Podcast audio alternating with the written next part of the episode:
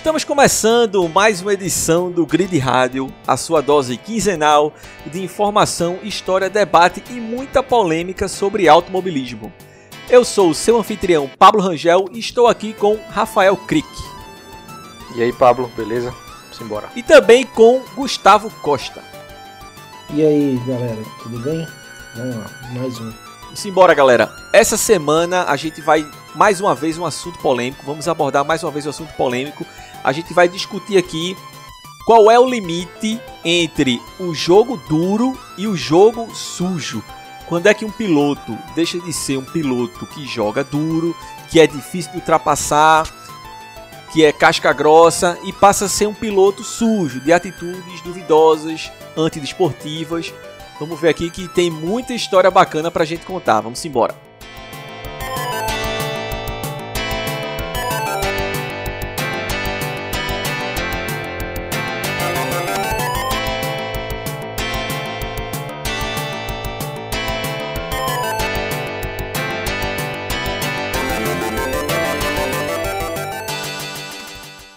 Vamos lá, para começar, eu queria, eu queria falar que o que me motivou a propor esse assunto aqui para a gente debater foi que no final de semana passado teve a final da a última etapa da DTM, Campeonato de Turismo Alemão. E assim, foi uma polêmica atrás da outra naquele, naquela corrida. Foi uma rodada dupla em Nürburgring, no circuito de Nürburgring, e chegou na última corrida três pilotos com chances de vencer. Três pilotos disputando o título. O principal deles era o neozelandês Liam Lawson, piloto da Red Bull, que chegou liderando na última etapa. Ele era o pole. E logo na primeira curva, que era um cotovelo, o também postulante ao título, o sul-africano Kevin van der Linde, ele dá um dive bomb assim criminoso. É absurdo a, a, o mergulho que ele dá para cima de, de Lawson e tira o neozelandês da, da, da disputa. Na primeira Não, volta. Só nesse dive bomb aí ele já coletou três. Isso, verdade. Não, já foi coletou, ele mais dois. coletou três e tirou as chances de títulos de Lawson. Teve que abandonar na primeira, na primeira curva. Depois disso, ainda existiam, sobraram na disputa ele, Kevin van der Linde, e o alemão Maximilian Gotts, que vinha atrás de van der Linde e por diversas vezes tentou passar van der Linde, que assim, não é que ele se defendeu de forma dura, eram, eram criminosas as, as manobras de defesa de posição dele. Literalmente assim, jogando o carro em cima do, do adversário, pressionando o cara em cima do muro, assim, foram coisas absurdas. E aí Gotts ficou sem paciência com tudo isso e terminou jogando duro da mesma forma, dando um totozinho atrás de Van der Linde que terminou furando o pneu do, do, do piloto sul- sul-africano, que teve que parar no box e perdeu a chance do título também. Ainda teve um jogo de equipe da Mercedes em favor de Gotts para ele vencer o título. Depois dessas confusões todas, ele estava em terceiro. A Mercedes mandou os dois primeiros colocados abrirem para ele, para ele vencer a corrida. E não só abriram, como eles abriram para o Gotts passar e ainda ficaram atrapalhando a corrida de Van der Linde. Então, assim, foi uma bagunça completa a, a etapa final da DTM. Foi uma grande polêmica. Todo mundo falando que foi uma grande mancha no esporte, uma grande mancha para a categoria. Eu acho que, principalmente Van der Linde, ele ultrapassou todos os limites do, do que é jogo duro para o que é jogo sujo. E também, para acender mais essa, esse debate, a gente teve algumas situações esse ano entre Hamilton e Verstappen que o pessoal andou debatendo muito por aí de forma muito calorosa. O principal deles foi o acidente em Silverstone, na primeira volta. É, na primeira volta em Silverstone, eles praticamente disputaram lado a lado todas as curvas, até que é, Hamilton botou de lado e Verstappen fechou a porta. Né? A batida foi inevitável, como Verstappen vinha por fora, acabou sobrando para ele, que foi direto no muro, acabou a corrida na primeira volta. Acho que Hamilton acabou vencendo essa corrida. Né? É, acabou vencendo a corrida. O que eu gostaria de lembrar é o seguinte: o pessoal é, culpou, teve muita gente culpando o Hamilton, dizendo que ele jogou sujo, que ele enfiou o carro, que ele prejudicou o Verstappen tal. O próprio Verstappen, no calor do momento ali, falou muita besteira, na minha opinião. Eu acho que Hamilton não jogou sujo ali. E tem um contraponto que foi um, um lance entre os dois também, muito parecido que aconteceu no Grande Prêmio da Espanha, só que foi o inverso. Verstappen botou de lado, ia passar E na hora do choque, do contato, Hamilton tira o carro no último momento. Que foi o que Verstappen não fez em Silverstone. Então eu acho assim, o pessoal crucificou demais Hamilton naquele acidente em Silverstone. Eu não concordo. Eu acho que ambos têm jogado muito duro um com o outro, o que é legal, o que é legal para quem assiste. O acidente de Monza mesmo dos dois ali, eu acho que nenhum dos dois teve culpa e foi fruto disso. Ninguém vai abrir para ninguém, os dois estão disputando o título, deu naquilo ali. Mas o pessoal crucificou muito Hamilton ali em Silverstone, mas eu acho que ele não foi sujo. E eu faço muito esse contraponto com o lance de Barcelona, que foi exatamente igual, só que foi o inverso e no último momento ele tirou o carro para evitar o acidente com o Verstappen. É, eu acho, eu acho que nenhuma das, das situações que Verstappen e Hamilton se envolveram nesse ano houve jogo sujo de um dos dois. Acho que foi jogo duro dos dois e é por isso que bateu. Tanto em Silverstone quanto em Monza. E essa aí de Barcelona só não bateu porque Hamilton tirou o carro. Porque se Hamilton fecha igual Verstappen fechou, ia bater Isso. também. Isso. Mas aí eu vou levantar uma, uma, eu vou levantar uma polêmica aqui, Rafael. Eu não tenho nenhuma opinião formada, mas eu, eu, eu tendo a achar dessa forma, assim. Eu acredito que o jogo sujo ele se configura a partir do momento é, que o piloto ignora a existência do outro. Então, por exemplo, aquela lá de, de, de Barcelona, o Verstappen um, entra ali na curva ultrapassa o Hamilton e ignora a existência dele, não dá espaço, né? Agora, o jogo duro é aquele cara que, que ainda respeita a existência do piloto ali, mesmo que dê o um mínimo de espaço, ou o espaço mais reduzido da curva, ou a pior tangência possível, mas dá espaço. Na hora que o cara simplesmente ignora a existência do outro, aí eu acho que é meio que jogo sujo. Então eu tendo a achar que o Verstappen ele joga tão duro às vezes que ele ultrapasse essa linha e às vezes cai num jogo sujo. É, a gente vai dar alguns exemplos aqui no, ao longo do, do programa que eu acho que vai ficar mais clara essa, essa diferença quando a gente citar realmente quem jogou de fato muito sujo, né?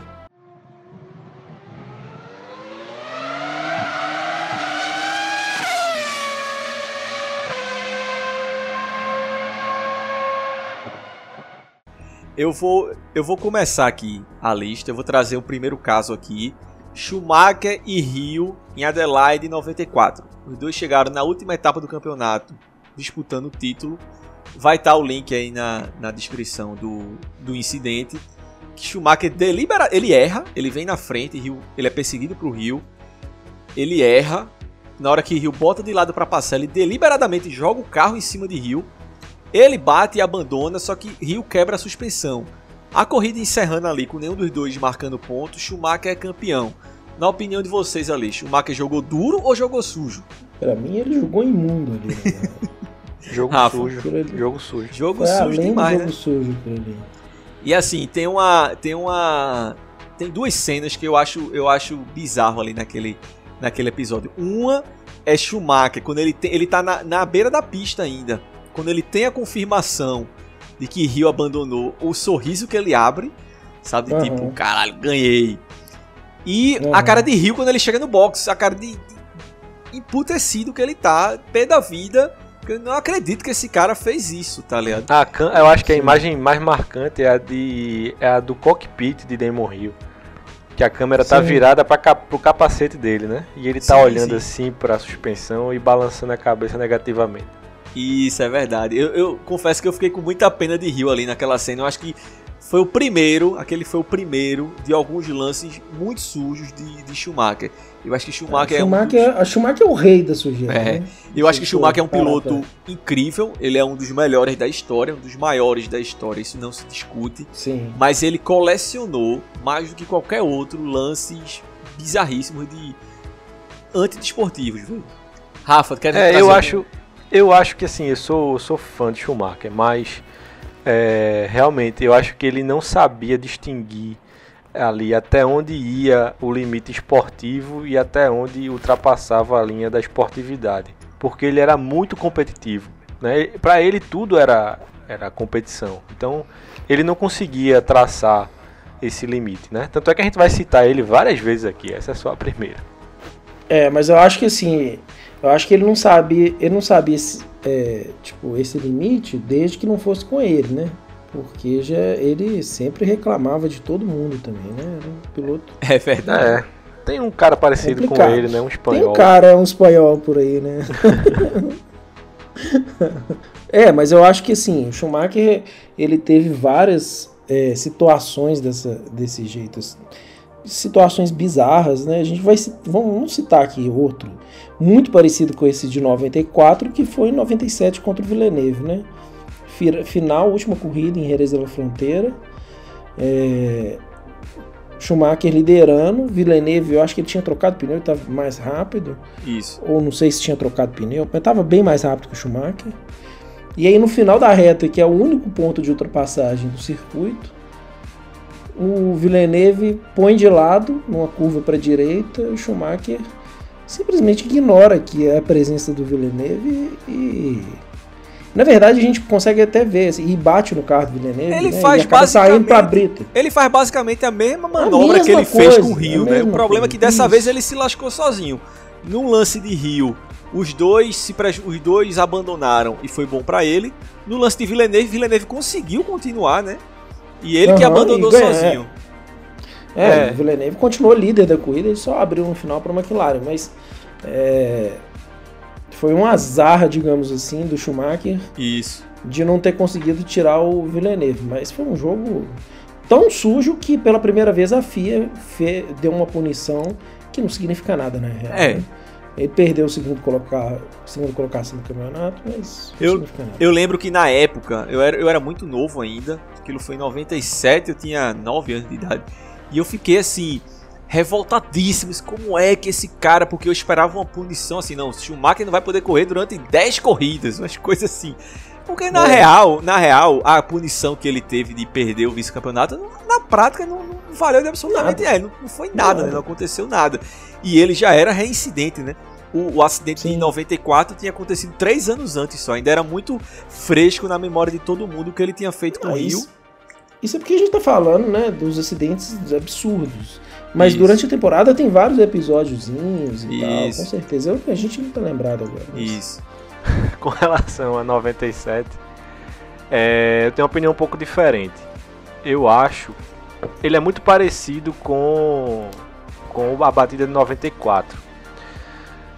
Mas eu acho que em 97 ele não esperava que Villeneuve fizesse aquilo. Na minha opinião, Villeneuve deu um dive bomb ali, tá? Hum. Mas isso não justifica a reação de Schumacher.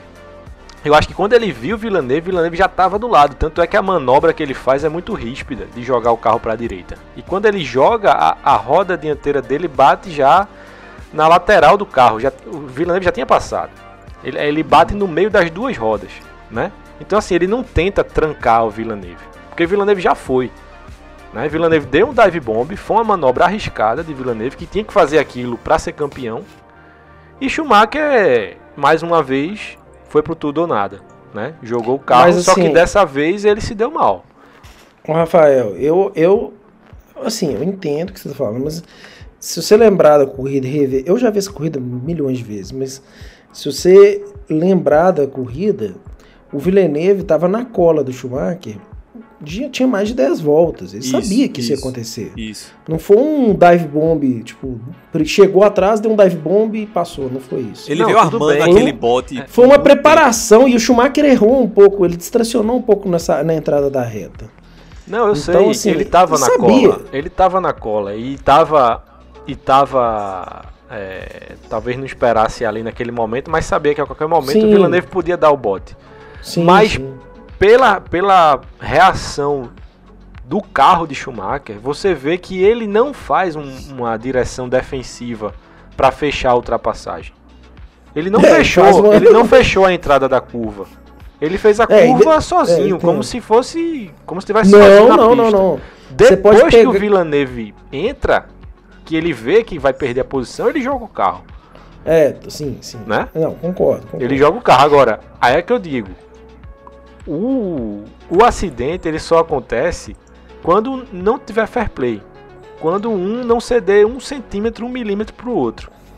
Sim. Villeneuve deu o dive bomb? Deu, mas isso não é a causa do acidente. causa do acidente, é Schumacher fechar a porta. Né?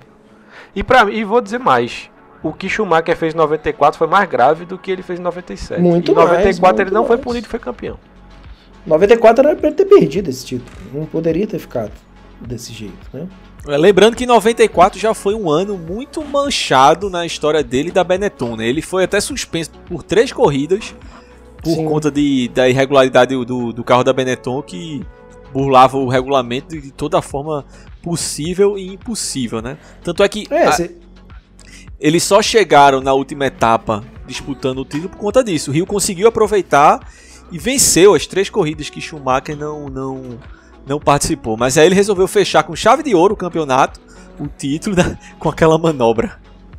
é, e se a gente for pensar assim, o Schumacher era o terceiro ano de, de Fórmula 1 dele, né? Na verdade, o segundo ano completo dele. Terceiro. Ele. Não, pô, ele correu 91 um pedaço, né? Sim, em 92, Ah, não. 93 Ah, não, completo. E 94 foi exatamente. aquela. Então, assim, é- era, pô, imagina só, um cara, um garoto, rápido pra caramba, correu com.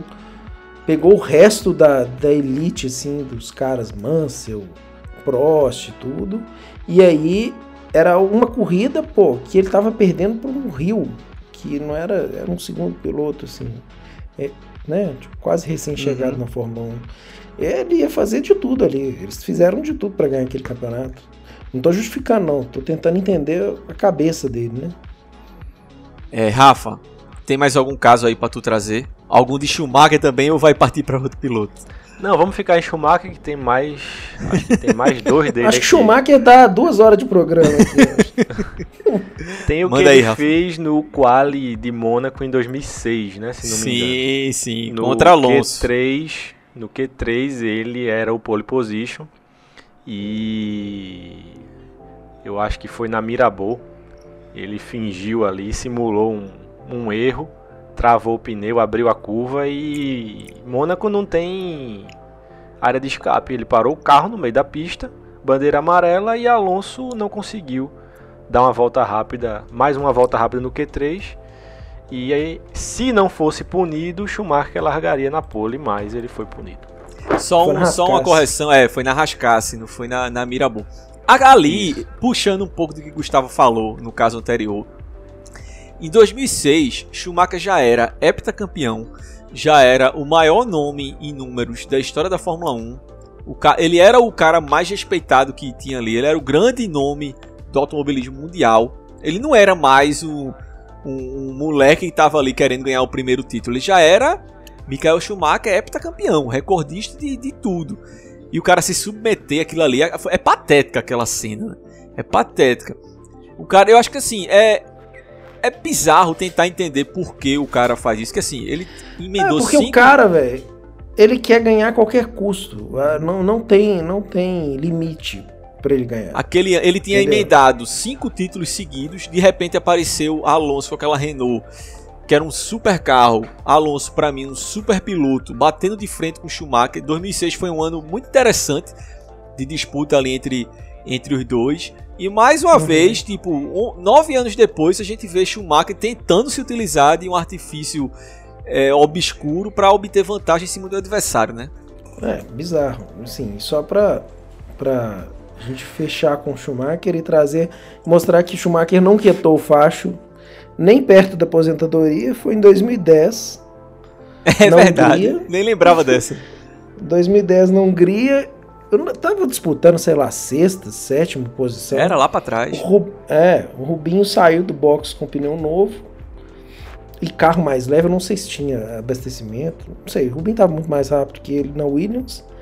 E na saída, da- na, na reta ali de, da Hungria, na, na curva 1, o Rubinho, no meio da reta, botou de lado para passar. O Schumacher espremeu o Rubinho assim. Passou a um milímetro, o Rubinho passou um milímetro do, do muro. Isso. O Rubinho não tirou o pé e fez outra passagem bonita pra caramba, assim, né? é, esse tipo de lance, ele não é, ele não é incomum. Inclusive essa, agora na corrida dessa semana, no Grande Prêmio dos Estados Unidos que a gente tá gravando logo depois, na largada, é, Hamilton larga melhor e Verstappen em- tenta empurrar ele pra pressionar ele, É, espremer ali, uhum. né? Mas assim, eu acho que Verstappen respeitou demais o espaço de Hamilton. Se você, vai- se você for procurar, vão ter vários lances de Senna e Prost em largada, um fazendo isso com o outro, tentando espremer e tal. Mas eu nunca vi nada tão absurdo quanto essa de Schumacher. Assim, eu acho que ele queria mesmo que Barrichello batesse no muro e, e dane-se pra lá, sabe? Aquilo ali para uhum. mim, é, ele, ele ali para mim ultrapassou mais uma vez o limite do. Assim, se nas outras casos é, ele parece ser muito evidente que ele foi muito sujo, esse para mim é, até cabe uma discussão ali se foi duro ou não, mas na minha opinião ele jogou, ele jogou sujo ali mais uma vez. É, para mim ali ele ficou no limiar, né? Ele deu um carro, mas ele deu um carro com, é. sei lá, 3 milímetros de cada lado. É, eu, eu, acho, acho que, foi nesse, sujo. Nesse ali. caso aí, é, fica evidente o como ele não consegue, como ele não conseguia definir esse limite né? Entre Sim. o jogo sujo e o jogo duro. Porque, como vocês falaram, era uma briga por posição que não valia absolutamente nada. Não era ali uhum. top 5. Né? Se, se duvidar, era, era ali um top 10 no máximo. Né? Uma briga com uma Williams. Só que eu acho que entra muito aí a questão psicológica. Né? Porque sim, sim. Rubinho era o antigo companheiro dele. Rubinho saiu é, da Ferrari naquela situação que todo mundo conhece né? Que tinha o favorecimento para Schumacher e tudo. Teve o, a questão lá do hoje não, hoje não, hoje sim. E nesse dia foi hoje não mesmo, né? Esse dia foi hoje não, porque Rubinho é. passou. E eu acho que pesou muito a questão psicológica, né? Tentando entender a cabeça de cada um, a de Rubinho é muito fácil, né? Rubinho disse, ah, agora eu não vou tirar o pé para esse cara. Uhum. Não vou, ele pode me espremer aqui, eu vou bater, mas eu não vou levantar o pé na reta. Porque a gente agora não tem mais essa de, de jogo de equipe. E Schumacher, por sua vez, pode ter pensado que, ah, eu conheço esse cara. Ele não vai, ele não vai me passar aqui. Se eu espremer ele aqui, ele vai levantar o pé, entendeu? Talvez tenha sido isso. Mas para você ver como ele não conseguia distinguir, porque não era, não tem justificativa. Lá em Mônaco uhum. ainda tinha, era uma pole position, por mais que ele já viesse numa sequência de títulos, pô, você fazer a pole em Mônaco é uma pole, né? Em Mônaco, o que diz muita coisa. Mas, pô, brigar ali no top 10 na Hungria, uma Mercedes que estava começando, com a Williams, com. Não, não tem explicação, pô.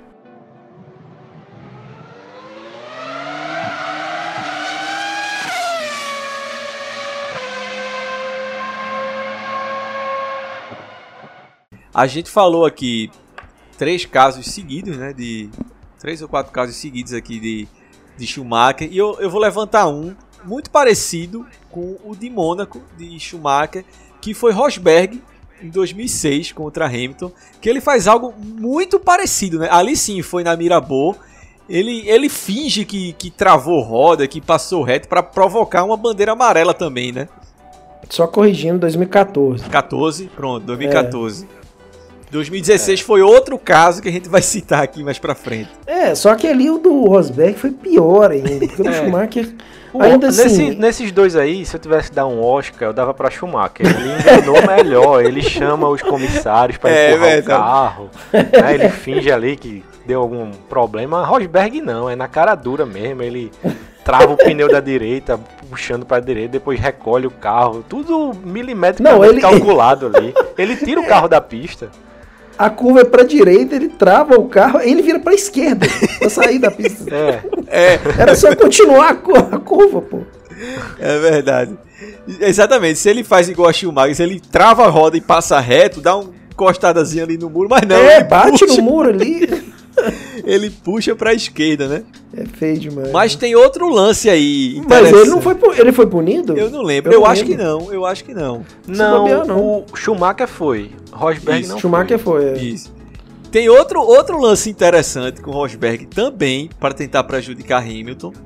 Ah, teve mais de um em 2016, mas eu queria trazer o da disputa final nas últimas voltas do Grande Prêmio da Áustria.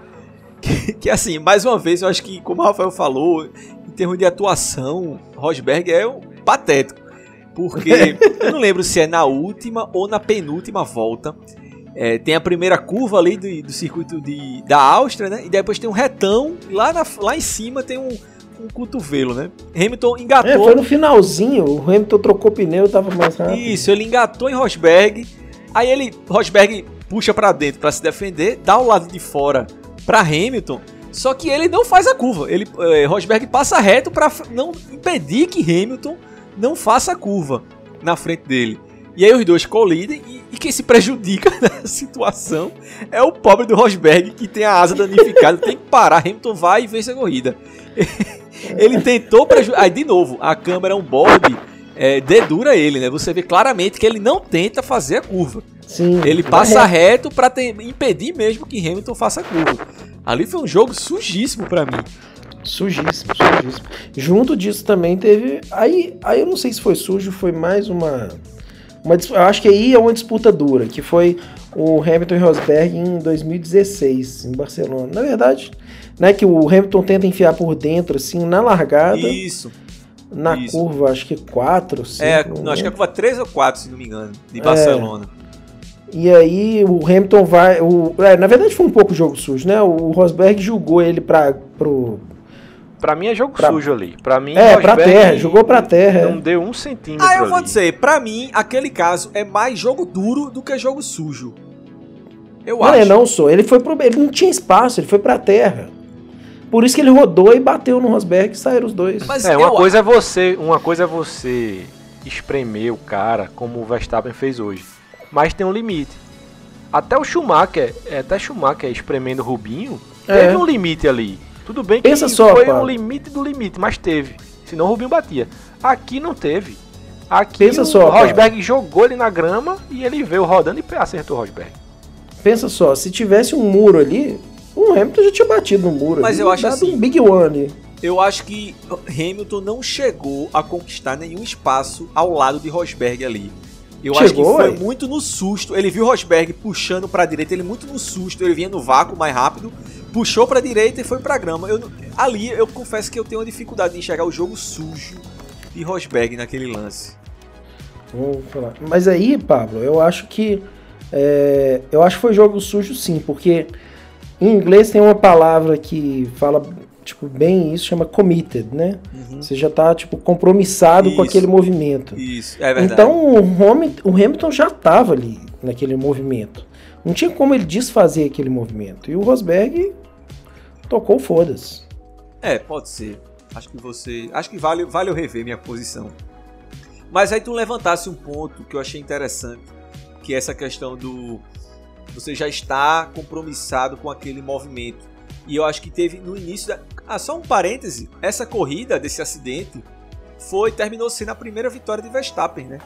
Sim, sim. As duas Mercedes estreia dele. Era, a estreia dele na, na Red Bull, tinha acabado de ser é. promovido. Kvyat foi rebaixado, promoveram ele para Red Bull. Foi a primeira vitória dele na primeira corrida pela Red Bull.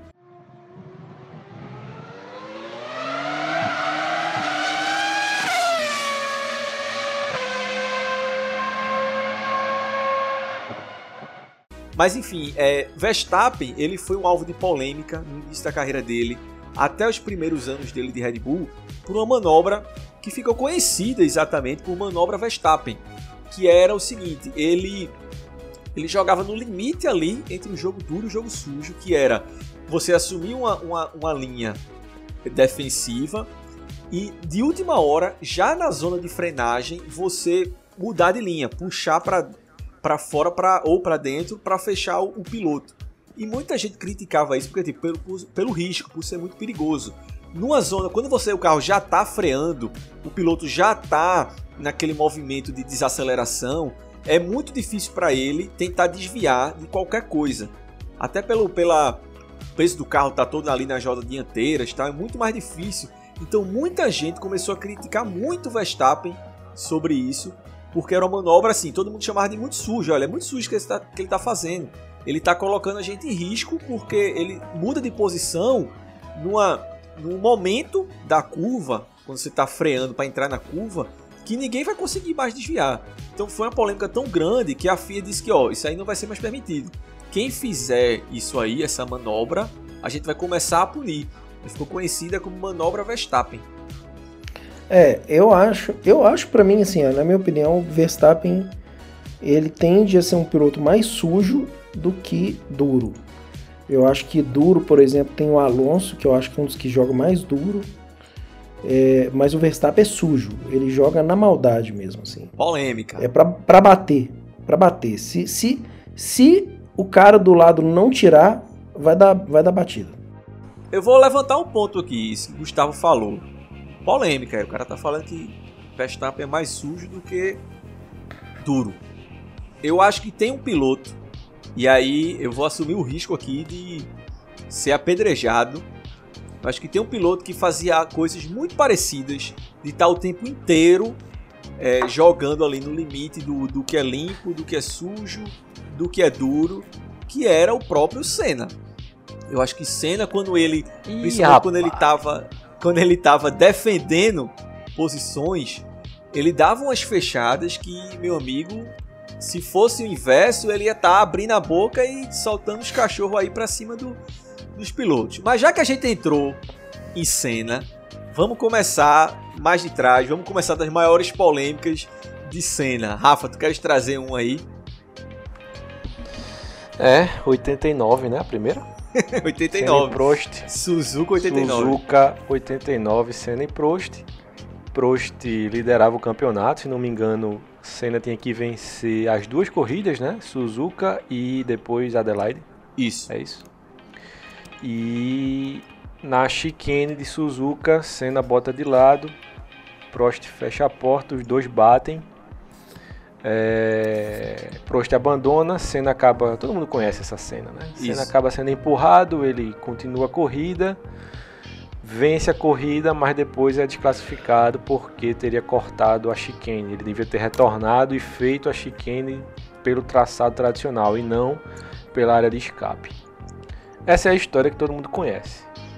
Agora, foi jogo sujo ou foi jogo duro? De quem? Sujíssimo. Sujíssimo de Prost. Sujíssimo, sujíssimo. A, a partir do momento que a gente vê até uma câmera de cima do helicóptero, que se você continuar a trajetória do, Pro- do Prost ali naquela tomada da primeira perna do chicane, o Prost, sei lá, ele inventa um outro circuito que tem ali na cabeça dele e vai fazer um rally ali na grama. porque É. Ele não faria a curva. Ele faria a curva antes da, da, da, da curva em si, faria pela grama ali, se ele continuasse. Sim, É, concordo com vocês, concordo. O jogo sujíssimo de Prost fez a, a tomada da curva antes do que seria o, o traçado normal para fazer, para fechar a porta. Agora, na minha opinião, essa, essa ultrapassagem, essa cena, ela lembra muito a que a gente comentou de 97, de Schumacher e Villeneuve.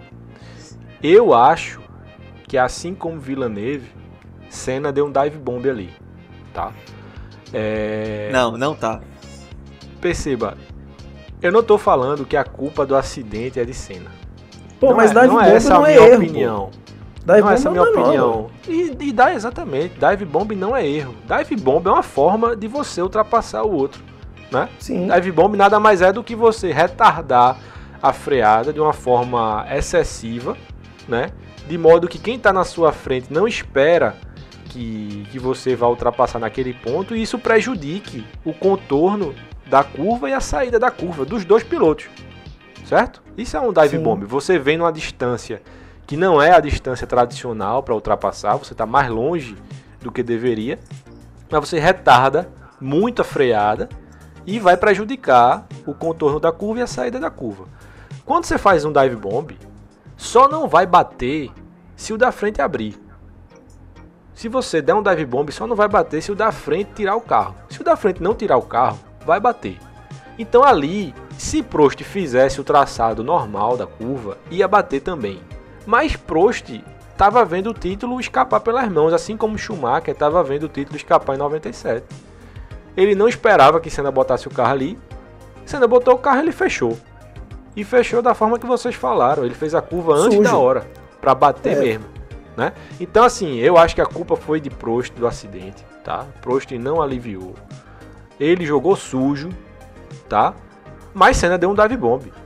Pra mim, a minha opinião é essa. Ele deu um dive bomb. É assim Não, como ele deu um dive bomb em dive bomb 90. Eu diz... aí, tudo aí eu, certo. calma, é outra coisa. Eu acho que em 90 ele deu um dive bomb. Em 89 eu discordo. Em 89 eu discordo.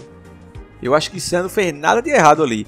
Agora sim, eu acho que o principal de 89 é porque foi um jogo sujo é, dentro, vamos chamar assim, Político, né? isso. Teve muito jogo sujo político também de Prost, que era amiguinho de Balestre, presidente da FISA. na época, francês que era francês também. Né? também. Teve, teve a história da deles inverterem a posição do grid para prejudicar a cena, a própria exclusão de cena daquela corrida.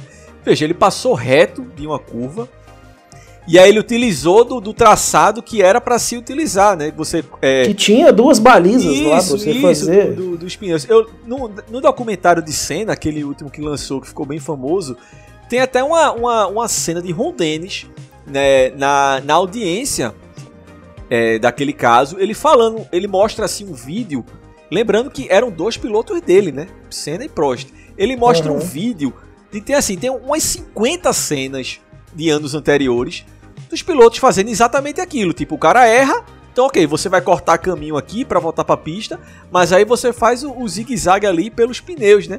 Ele mostrando que uhum. é aquilo ali exatamente para aquilo ali. Aí o cara faz exatamente o que é para fazer e é punido porque cortou caminho, né? Eu acho que o grande jogo sujo de 89 ali foi, foi político contra a Senna e para mim aquela manobra de Prost foi só a, a cereja do bolo. E sim, pra, sim. Pra, pra, só para confirmar isso que a gente tá falando aqui, nesse depois tem no próprio canal da Fórmula 1 no YouTube o vídeo que trata da batida de Senna e Prost nessa chicane em 89, na sequência do vídeo mostra a sequência da corrida de Senna, porque ele continuou a corrida até o final. E ele faz a mesma coisa com o Alessandro Nanini. E Alessandro Isso. Nanini trava o pneu para não bater nele. Se Alessandro Nanini faz a mesma coisa que Prost fez, tinha batido igual. Eu não consigo ver aqui se foi outro dive bomb de cena, porque a, a imagem só mostra eles lado a lado. Mas mostra Alessandro Nanini travando o pneu. Então assim, ah, a batida só acontece, a batida só acontece quando ninguém cede nem um centímetro pro outro. Aqui Alessandro Danini cedeu, entendeu? Mas na verdade, e o que Prost não cedeu. Rafa, na verdade, o, o, a batida aconteceu não foi porque o Prost não cedeu, foi porque o Prost provocou a batida. Isso, eu Esse é concordo, é eu concordo. Ele provocou a batida. Eu concordo 100% com o Gustavo. Agora, como o Rafael falou, eu acho que em 90 Aí eu entendo que foi um dive bomb. Eu acho que quem jogou sujo ali foi Senna, certo? Tudo bem, eu, eu entendo que teve toda a questão de, do cara tá. Ele tava. Foi claramente uma vingança aquilo ali. A situação. Não, foi errado, pô. A situação foi invertida, né? Prost que precisava vencer para manter as chances de título acesas. Senna largou na pole pelo lado sujo, Prost pelo lado Isso. de fora limpo passou e Senna resolveu não fazer a curva. Eu disse, eu vou provocar o um acidente aqui mesmo. Agora vamos imaginar aqui, é, essa questão dele largar do lado sujo já foi uma polêmica. Ele queria largar do outro lado, né? Isso. E ele largou do lado sujo. Aí eu vou perguntar, será que ele já tinha arquitetado tudo isso? Ou ele decidiu isso naquela fração de segundo porque ele saiu atrás de Prost? Em 90? Eu acho. Em 90? Eu acho em 90. que ele, ele, ele, criou duas situações. Se eu sair primeiro, beleza. Se eu sair segundo, o Prost me passar na coisa, eu vou embora e foda-se. Eu concordo, eu concordo. Eu acho que ele já entrou no carro ali com essas duas hipóteses, sabendo o que ia fazer. Se ele me passar, não vai, não vai fechar a primeira volta, eu e ele. Que eu vou meter o carro pra cima. Eu concordo com o Gustavo, Eu acho que ele já entrou no carro ali com aquilo premeditado. Se eu passar, se eu seguir na liderança, beleza. Se esse cara me passar, não vai, vai terminar nem eu nem ele. Certeza. Que, que é uma sujeira é, absurda. Né? Exato. Né? Tudo bem, a gente é. entende que, que tem, tem toda a questão da, da vingança, da perseguição não, mas da isso aí é sujeira, pô. É, mas não deixa de ser sujo, né? Foi muito sujo aquilo ali. Foi imundo aquilo. aquele, aquele fato é, é é engraçado. Aquela corrida, a gente já comentou aquela corrida mais de uma vez aqui, que teve a, a corrida da última última dobradinha brasileira, corrida do pódio, primeiro pódio japonês. Aquela corrida é histórica por uma infinidade de, de motivos, o Grande Prêmio do Japão de, de 90. Mas vamos lá, eu queria trazer, já que a gente falou de cena, eu queria trazer, puxar de novo o assunto, a comparativo com que Gustavo falou de Verstappen, porque Senna tinha muito disso também. Eu lembro recentemente, recentemente assim, nos últimos meses aí, eu estava assistindo no YouTube o Grande Prêmio do Canadá de 92. É, narração inglesa, Murray Walker, e o comentário, era se não me engano, era de James Hunt. E era o seguinte, a, a, situação da corrida era o seguinte, Senna largou na pole, só que ele, o carro dele era mais lento, só que ninguém conseguia passar ele, porque era de, era muito difícil ali passar, não tinha as retas que tem hoje ali em Montreal. Então se formou uma filazinha atrás dele, um trenzinho. Eu não, eu não lembro a ordem exata, mas ficou Patrese, Mansell, Berger de McLaren e Schumacher de Benetton, todo mundo ali no trenzinho atrás de cena e ninguém passava ninguém. Ninguém passava ninguém. Até que eles chegam nos retardatários. E tem uma hora que eles chegam no retardatário que os dois retardatários estão disputando alguma posição ali também. E naquela época não tenha essa palhaçada que eu acho de hoje em dia do retardatário ter que estacionar o carro para os outros passar, né? Eu acho que o retardatário não pode atrapalhar, mas ele também tá na corrida ali, tem que sair da frente e estacionar o carro no, no meio fio para deixar os outros passar. Enfim, os retardatários vinham disputando ali e James Hunt, ele comenta na transmissão, ele fala, ó, oh, agora é aquele momento delicado que o cara, ele tá disputando uma posição, mas ele vê que no retrovisor é Senna. E que no momento que Senna resolver mergulhar e botar de lado, ele vai ter que tirar o carro, mesmo que ele, ele tenha preferência na curva, tá ligado? Veja, em 92 os caras já comentavam isso, de que, olha, Senna já tinha essa fama de que ele vai botar de lado, vai mergulhar de todo jeito e ó, quem quiser que tire o carro, senão a gente vai bater aqui mesmo. Inclusive ele foi é. prejudicado em 90 aqui no Brasil, de novo, com retardatário, ele perdeu a vitória aqui no Brasil. Não, a vitória ganha. Ele tinha mais de 30 segundos pro segundo colocado. Ele ia dar uma volta em Nakajima, enfiou o carro no bico de pato de todo jeito em cima de Nakajima, bateu, perdeu o bico, teve que trocar o bico, perdeu a vitória. Culpa 100% dele. Não, com certeza. Mas assim, tinha essa, essa fama assim do Senna, né? Isso. Ele negociava muito bem as ultrapassagens de retardatário, né? Ele era muito aquele committed, né? Ele ia, tipo, ele entrava e, e foda-se, né? Mas eu não sei se isso se aplica às ultrapassagens de pista, né? De... Ele era bastante duro também, né? Pra... Mas eu acho que ele ainda tinha um pouco do fair play, assim, sabe? Ainda tinha um pouquinho de fair play. Diferente do que a gente vê com o Verstappen, por exemplo. Tu acha que é, o Verstappen que... não tem fair play? Não acho. Não tem fair play nenhum. Mas qual a diferença do que Verstappen faz para o que Senna fazia? Cara, o Verstappen você pode ver aí. O Verstappen, ele, se você tá de lado a lado com ele, você não vai fazer a curva. Ele faz aquilo que o Rosberg faz, só que fez em que a gente citou aqui em, em na Áustria. Isso. Ele faz exatamente aquilo, só que de uma maneira menos ridícula que o Verstappen, que o Rosberg fez. Mas ele faz aquilo, ele não dá. Você não consegue fazer uma curva lado a lado com ele. Ou uma saída de curva.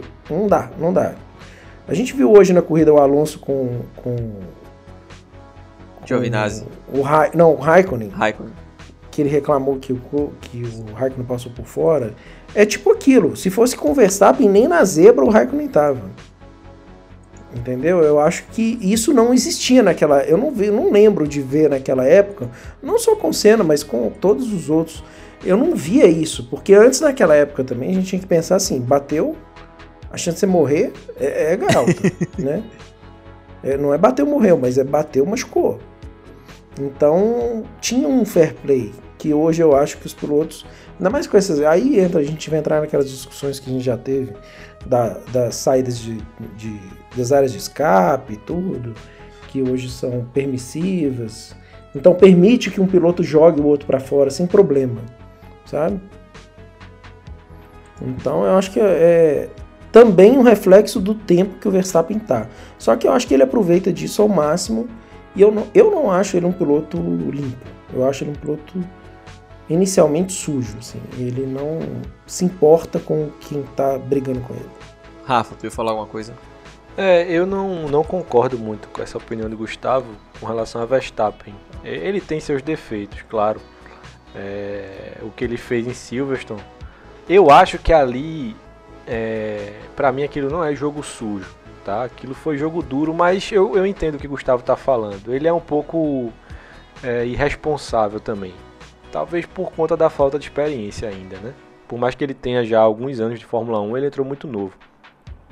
Mas eu consigo fazer uma distinção de cena para Schumacher, já mudando um pouco de assunto, passando de Verstappen para Schumacher, porque diferente de Schumacher, eu acho que Senna consegue é, traçar bem essa linha que divide até onde vai a esportividade e até onde vai o jogo sujo.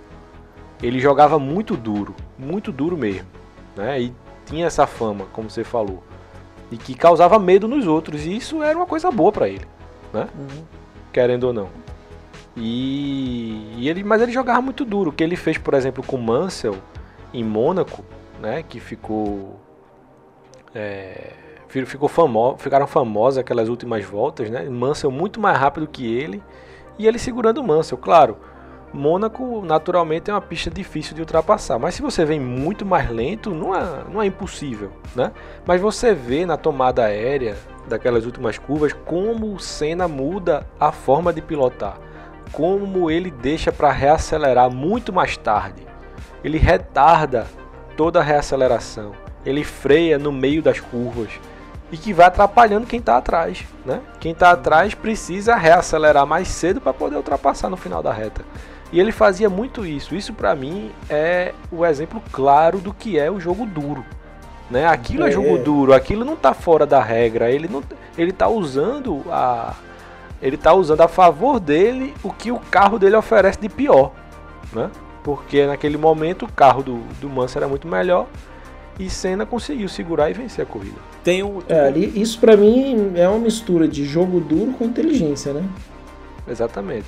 Tem um, já que tu comparasse aí Senna com Schumacher, tem um, um, episódio interessante. Foi no Grande Prêmio do Brasil de 92, se não me engano. É, 92. Que as Williams dispararam na frente e Schumacher vinha colado em Senna. E o que é que Senna fazia? Senna tinha menos motor que Schumacher. No, no, na parte mista, parte mais lenta ali do circuito, tipo Laranjinha, Pinheirinho, Bico de Pato, até o mergulho, Senna ele freava muito, muito mais do que deveria frear. Schumacher não ia passar ali de todo jeito, então Schumacher tinha que frear mais ainda para não bater em Senna. E aí Senna conseguia acelerar antes e dava aquela estilingada, porque aí na subida do café Schumacher não conseguia pegar o vácuo dele. E aí no final da corrida Schumacher dá um interesse, Schumacher era muito novinho, segundo ano dele da Fórmula 1.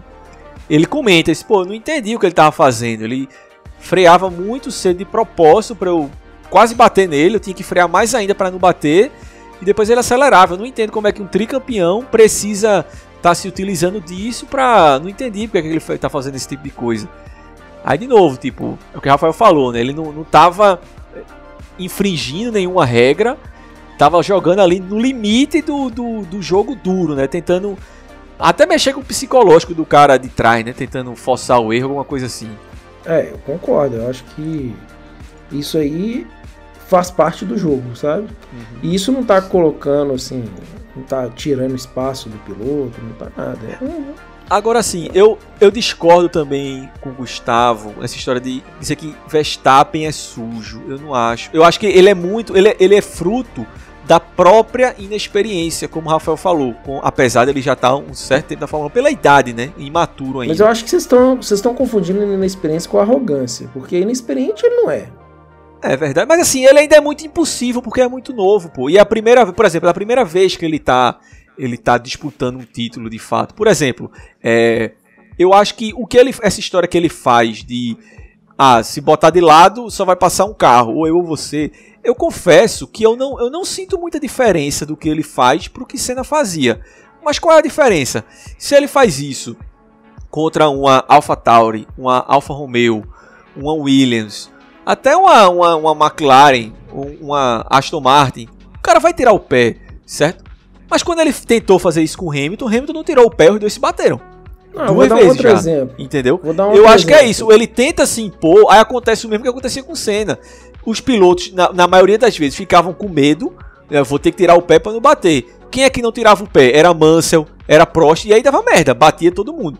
Eu acho que Verstappen pega muito disso. Ele tenta se impor impor um respeito da mesma forma que Senna fazia no limiar, no limiar ali entre jogo sujo e jogo duro, Agora, no momento que ele pega um cara de cacife tão alto quanto o dele, o cara não abrir, vai bater, invariavelmente. Como já bateu duas vezes, três vezes com o Hamilton, né? Esse Não, ano. mas ele já bateu também, sem ser outro dia, dar um exemplo também. Interlagos, acho que foi ano retrasado, com o Ocon. É verdade, é o Ocon- verdade. Que ele foi lá e ignorou o Ocon na Ó, curva. quando é É retardatário, né? Era retardatário. Ocon O era era retardatário. retardatário. É. Mas aí a culpa é de Ocon, pô. Pera aí, o Não cara é acho, retardatário, pô. Não, pô. Não acho, não. Tu não acha Não, não, acho Gustavo? mesmo. Não. Tanto é que ele foi lá na, na- O Ocon tava depois da corrida, ele foi curva, tirar velho. satisfação com o Ocon. Ah, mas se, eu, mas se eu tô liderando a corrida e um retardatário me joga fora no S do Senna, eu faço a mesma coisa não, que ele cara, fez. ele tava na, na- na- na segunda perna do S do Senna, o Ocon por dentro. Ele simplesmente quis pegar a zebra de dentro, em vez de fazer por fora. Você sabe que dá pra fazer por fora. Mas eu vou dizer, eu acho que isso aí é mais burrice dele É burrice. do Não, que é jogar sujo. Não, não, claro. Beleza, pode ser Não, burrice, é burrice dele. Ele não e arrogância. jogou fora, jogou fora a corrida por causa de um retardatário. Mas aí Não, eu acho mas- que essa questão é importante. Não era disputa de posição, né?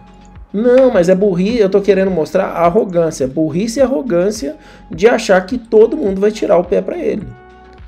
Entendeu? Ele põe o carro onde ele quer e, e as pessoas que se virem pra resolver a vida delas. Não acho Falando que é em retardatário, eu sei que não é, não é jogo sujo, jogo duro, mas teve episódio engraçado que foi Culta e Schumacher em Spa 98, né? Sim. É. aquela, aquela corrida é um, é um caso à parte.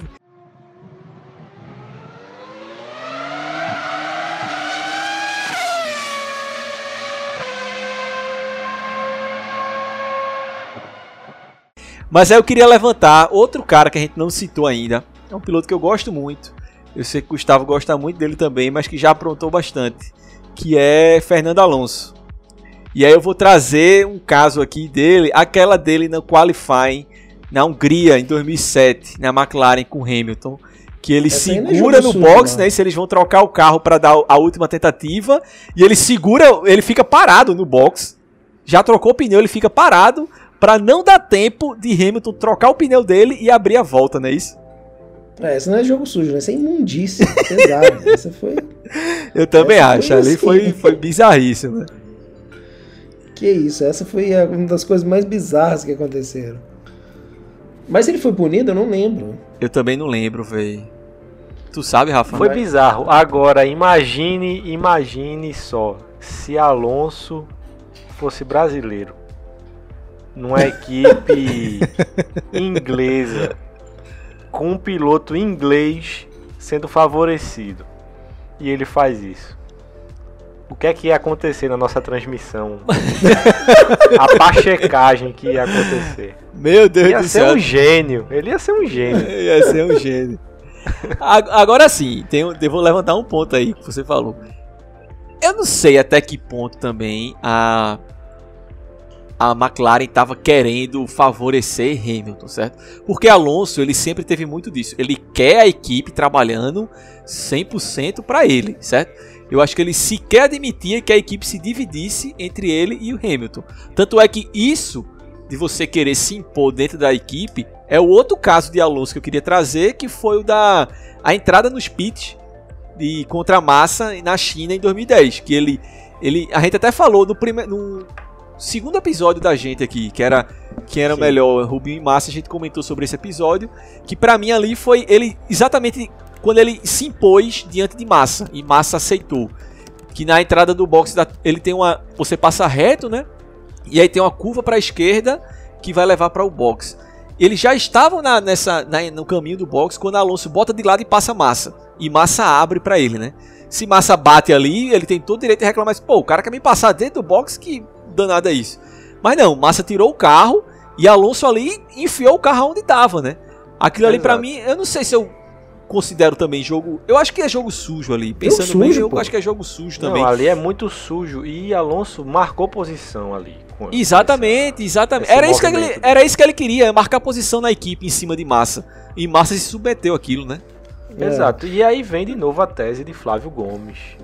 Só tem acidente.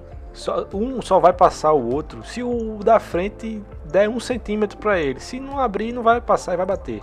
Só não bateu aí porque Massa jogou o carro pra grama, pra brita. Isso. Massa entra no box fora da pista. Isso. Ele tá, ele vem pela brita, eu acho que é o mesmo lugar ali que Hamilton uma vez abandonou. Perdeu o título em 2007. É. Então assim, só não bateu porque Massa tirou o carro. Entendeu? Rafael é. tá profetizando igual Galvão hoje. É difícil, é difícil ter que tomar a decisão ali em centésimos de segundo, né? Você, não, vou deixar o carro aqui, se bater, bateu. Ele tirou o carro e o que, que aconteceu? Alonso tomou conta. É, e ali, eu não sei, hoje era para ele ser punido, porque ele passou fora da linha, né? É, é ele verdade. entrou no box passando por cima da linha branca, né? Pois é, eu não sei se tomou punição, mas hoje ele tomaria.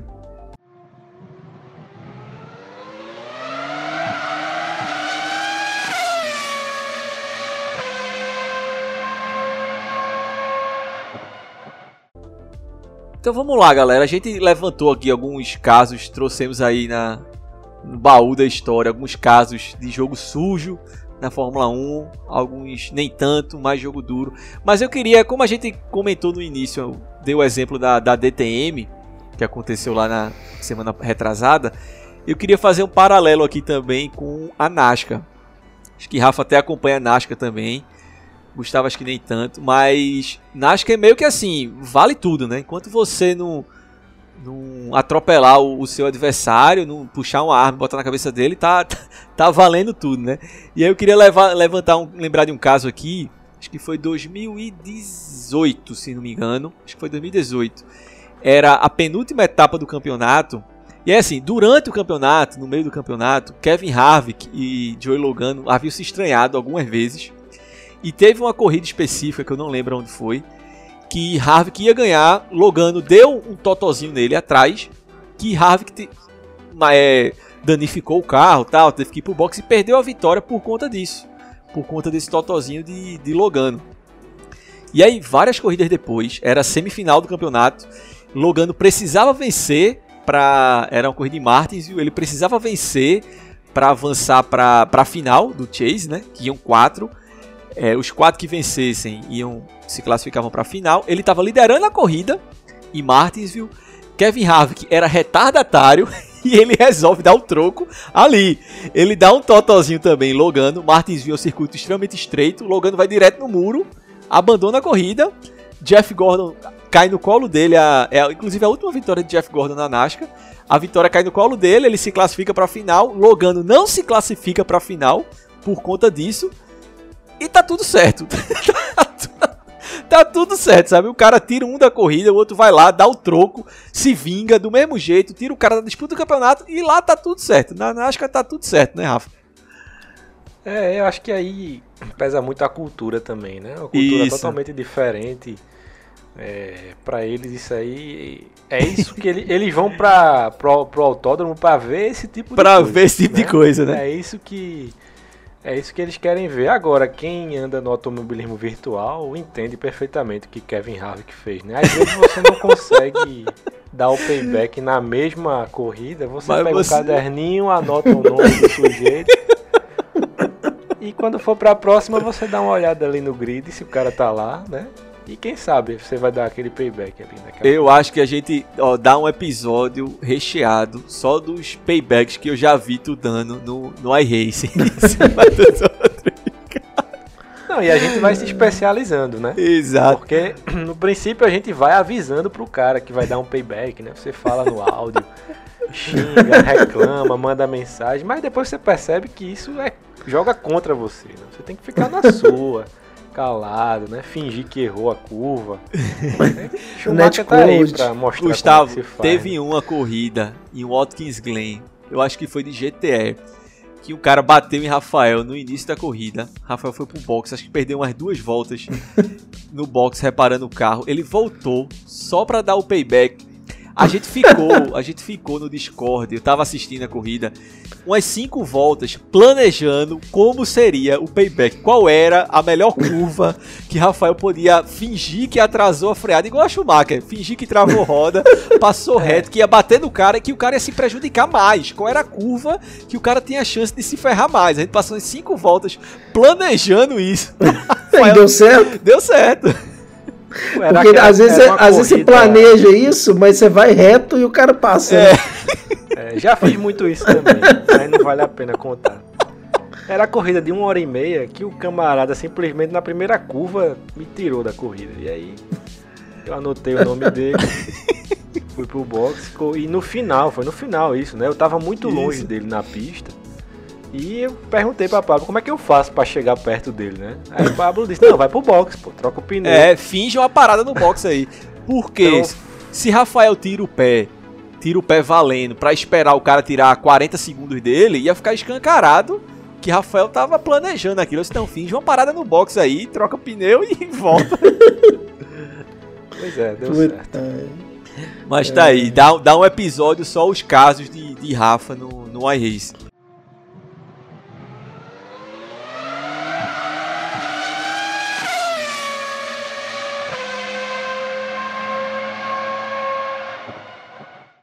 Mas pra encerrar aqui, Gustavo, pergunta direta aqui. Pra tu, qual é o limite do jogo sujo pro jogo duro? Pois é, pra mim o limite é esse que eu falei. Se o piloto do lado passa a ser ignorado na pista, né, o que tá tentando ultrapassar, o que tá sendo ultrapassado, é, se ele é ignorado na pista e coloca ele em risco, né, tipo, pé- tipo, aí eu acho que é jogo sujo, né? Fora sim, né? Tô fal- Aí pode ser mais sujo ainda fazer pra bater igual o Rosberg fez É, lá e isso. tal. Mas assim, é, hoje, por exemplo, o que o, o Alonso fez com, com o Raikkonen, pra mim ali é um jogo sujo. Sujo. É um jogo sujo, porque ele poderia fazer a curva um pouquinho mais pra dentro e dar espaço pro Raikkonen. Entendi. Mesmo ele sabendo que ele ia perder na curva seguinte, Entendi. sabe? Mas tenta de novo, pô. Rafa, qual a diferença entre jogo sujo e jogo duro? É, como eu falei, eu acho que dá pra gente exemplificar bem o jogo duro com Ayrton Senna e o jogo sujo com Schumacher. São dois excelentes pilotos, dois multicampeões. É, todo mundo sabe, eles ocupam aí o top 5 fácil de pilotos de todos os tempos. Mas Ayrton Senna conseguia traçar bem esse limite do jogo sujo para o jogo duro. Apesar de em 90 ele ter feito aquilo que é Isso. unanimidade, que foi um jogo sujo, mas aquilo tá fora da curva da carreira dele. Ali, literalmente fora da curva, né? O que ele fez.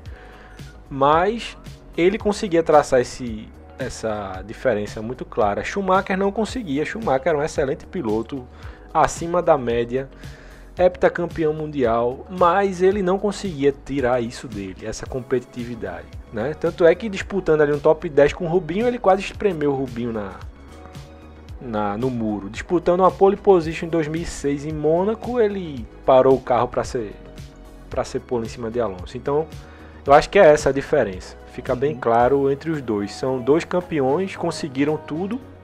Né? Senna teve a carreira abreviada, mas é, foi tricampeão. Conseguiram tudo, mas com essa diferença. Né? Schumacher sempre vai ser lembrado por esses momentos sujos dele. Aham. Concordo, concordo com vocês dois. Acho que os exemplos de Rafa foram muito bons. Eu acho que o jogo sujo ele se caracteriza basicamente em dois momentos. Um, quando o piloto tenta ludibriar todo mundo, burlar uma regra e tentar ludibriar todo mundo, como foi o caso de Schumacher e Rosberg em Mônaco no qualifying. É, e o outro é quando o cara deliberadamente bate no outro, né? Como foram os casos de Schumacher que a gente falou, o próprio caso de Senna que Rafael citou aí, né? Eu acho que pra mim a a grande característica é essa.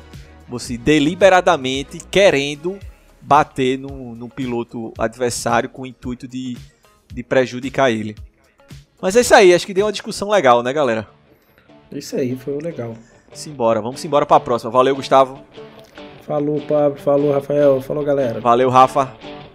Valeu, Pablo. Valeu, Gustavo. Vamos embora. Bora.